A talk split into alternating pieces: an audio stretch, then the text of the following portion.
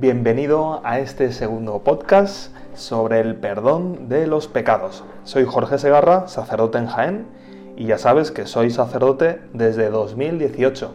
Pero ahora quería decirte que soy pecador desde muchísimo antes.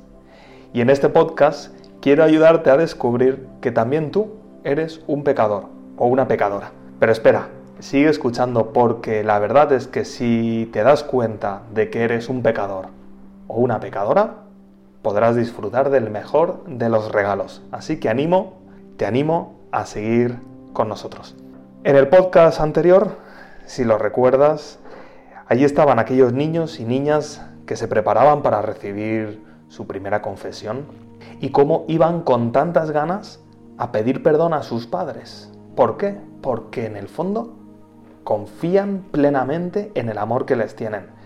Lo han experimentado en el día a día. Y precisamente ese momento en el que se acercan a sus padres y les piden perdón y son perdonados, lo experimentaron con gran gozo. Porque ese abrazo del padre, ese abrazo de la madre, esas caras, esos rostros de alegría, esas lágrimas, les asegura en algo fundamental, que es que mi padre que mi madre me ama como soy, por encima de todas esas ofensas por las que les pedían perdón, por ese desobedecer, por ese portarme mal, por ese ser caprichosos, por esas peleas con los hermanos, por todas esas cosas que reconocían los propios niños que eran también una ofensa a sus padres. El sacramento de la confesión, el sacramento de la penitencia, se puede convertir en el sacramento de la alegría. ¿Cuándo?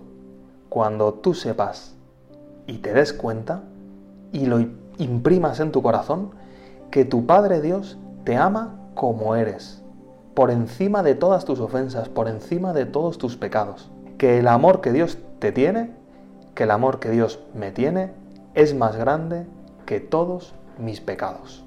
Eso es algo maravilloso. Y eso es algo que Jesucristo nos lo cuenta de un modo espectacular.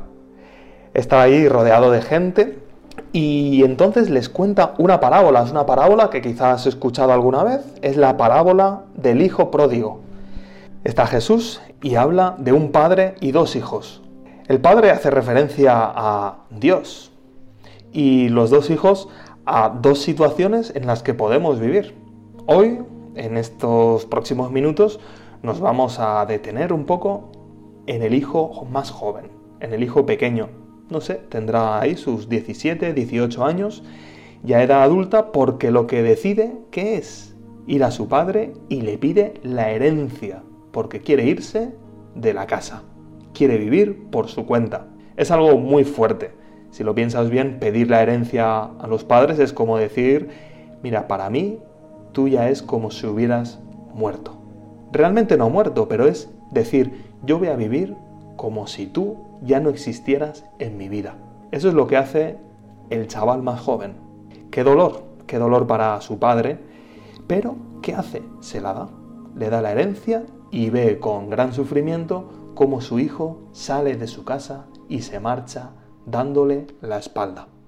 Cuenta Jesús que este joven se fue a un país lejano, a un país lejano y allí malgastó su fortuna viviendo lujuriosamente, viviendo para el placer, viviendo para sentirse bien, viviendo para disfrutar de la vida. Pero, sigue contando Jesús, cuando se le acabó todo el dinero, después de gastar todo, hubo una gran hambre en aquella región y empezó a pasar necesidad. En ese momento se fue incluso a trabajar para un hombre que lo mandó a cuidar a sus cerdos. Para un judío, imagínate, los cerdos eh, es un animal impuro. Cuidar a los cerdos, guardar a los cerdos era lo más bajo. incluso pasaba tanta hambre y tanta necesidad que le entraban ganas de saciarse con las algarrobas que comían los cerdos. Y nadie se las daba.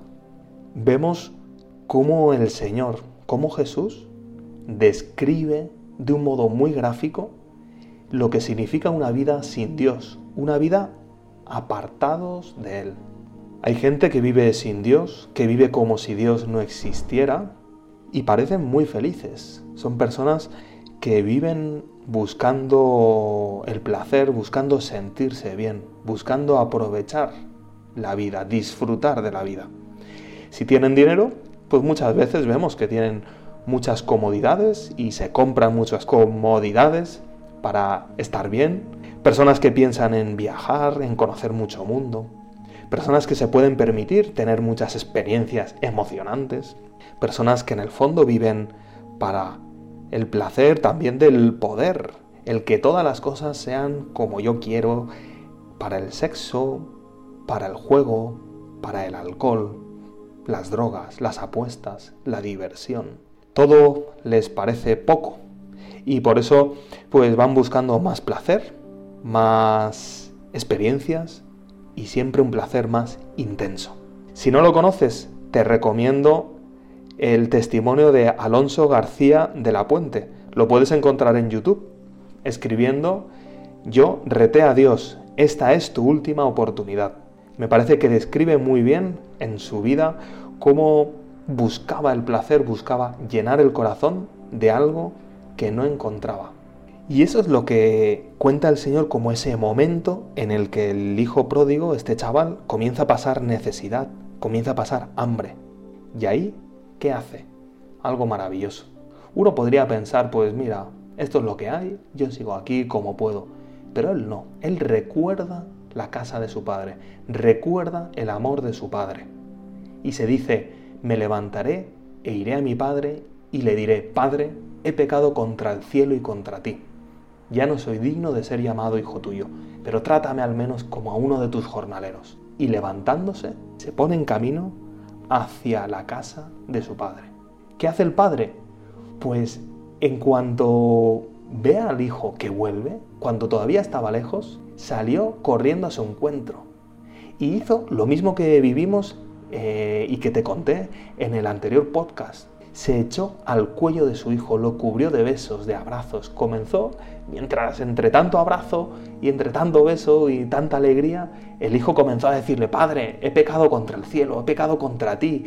Pero es que el padre ni le deja prácticamente que se lo diga. ¿Por qué? Porque el amor del padre es más grande que el pecado de su hijo. Es algo que hemos de tener grabado siempre, que Dios perdona todo y siempre. Todo y siempre. Por eso el padre dice, vamos a ponerle el anillo, vamos a montar una fiesta, vamos a matar el ternero cebado, vamos a sacar lo mejor que suene la música, porque este hijo mío estaba muerto y ha vuelto a la vida. Estaba perdido y ha sido encontrado. Y se pusieron a celebrarlo. Quizá tú vives lejos de Dios y lo sabes porque no tienes esa alegría permanente de quien se sabe hijo de Dios de quien sabe que Dios es mi Padre, que me ama como soy. Quizá vives un poco volcado a vivir placenteramente, a divertirte, a disfrutar de la vida. Quizá un poco apartando a Dios de tu vida. Yo te animo a que te pares, a que te pares, que no tenga que llegar ese momento de la muerte, que nos parará inevitablemente, sino que te pares ahora y pienses, ¿de verdad soy feliz? ¿O llevo una máscara de felicidad? y en el fondo, en mi corazón, tengo hambre de algo mejor. Tengo hambre de Dios. Tengo hambre del amor. Si es así, te animo ahora a ser como este hijo pródigo, a levantarte y volver a Dios, sabiendo que Dios te ama porque eres su hijo, que el amor de Dios, que es tu Padre, es mucho más fuerte que tu pecado, que tus ofensas, que Dios te perdona todo y siempre. Y con esa seguridad podrás ir al sacramento de la confesión y será para ti siempre el sacramento de la alegría, ese sacramento en el que experimentarás el abrazo de un Dios que te ama con locura.